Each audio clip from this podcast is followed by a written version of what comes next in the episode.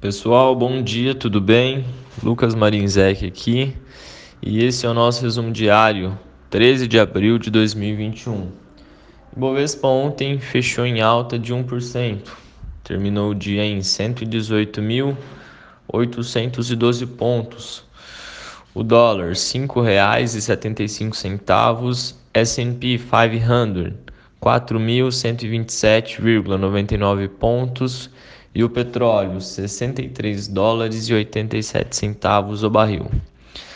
No Brasil, o presidente do Senado, Rodrigo Pacheco, deve fazer na sessão desta tarde a leitura do requerimento para a criação da CPI do coronavírus, que vai apurar a responsabilidade do governo federal no combate à pandemia. Temendo desgaste político, o Palácio do Planalto tem trabalhado para retardar sua criação e para que governadores e prefeitos também sejam investigados, diluindo assim o foco das apurações. A partir da leitura, é aberto prazo para indicação dos 11 membros e 7 suplentes da comissão, e então convocada a sessão para a sua criação. O governo discute alternativas arriscadas para aumentar os gastos acima do teto.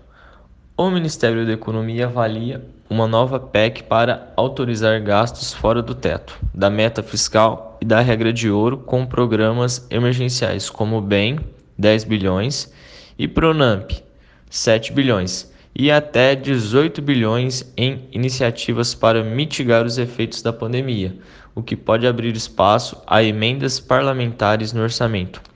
A proposta, no entanto, ainda carece de articulação política para avançar. Hoje, em relação à divulgação de indicadores, destacam-se as vendas no varejo de fevereiro do Brasil. Nos Estados Unidos, as negociações pelo pacote de infraestrutura de 2,25 trilhões de dólares se aceleram nesta segunda-feira, com a retomada de atividades em Washington. O presidente Joe Biden realizou uma reunião com um grupo bipartidário de parlamentares na qual sinalizou certa flexibilidade, indicando que poderia apoiar o fatiamento do pacote e diferentes formas de compensar o gasto. No entanto, republicanos reiteraram oposição a um aumento de impostos para empresas. Na Alemanha, a disputa pela sucessão de Angela Merkel esquentou ainda mais devido a divergências entre os partidos da sua aliança, o CDU e CSU, sobre quem será o candidato endossado para eleição. Na agenda econômica, os dados de comércio da China vieram fortes com aumento de exportações em 30,6% ao ano, enquanto as importações aumentaram 38,1% em março, revelando uma demanda doméstica sólida.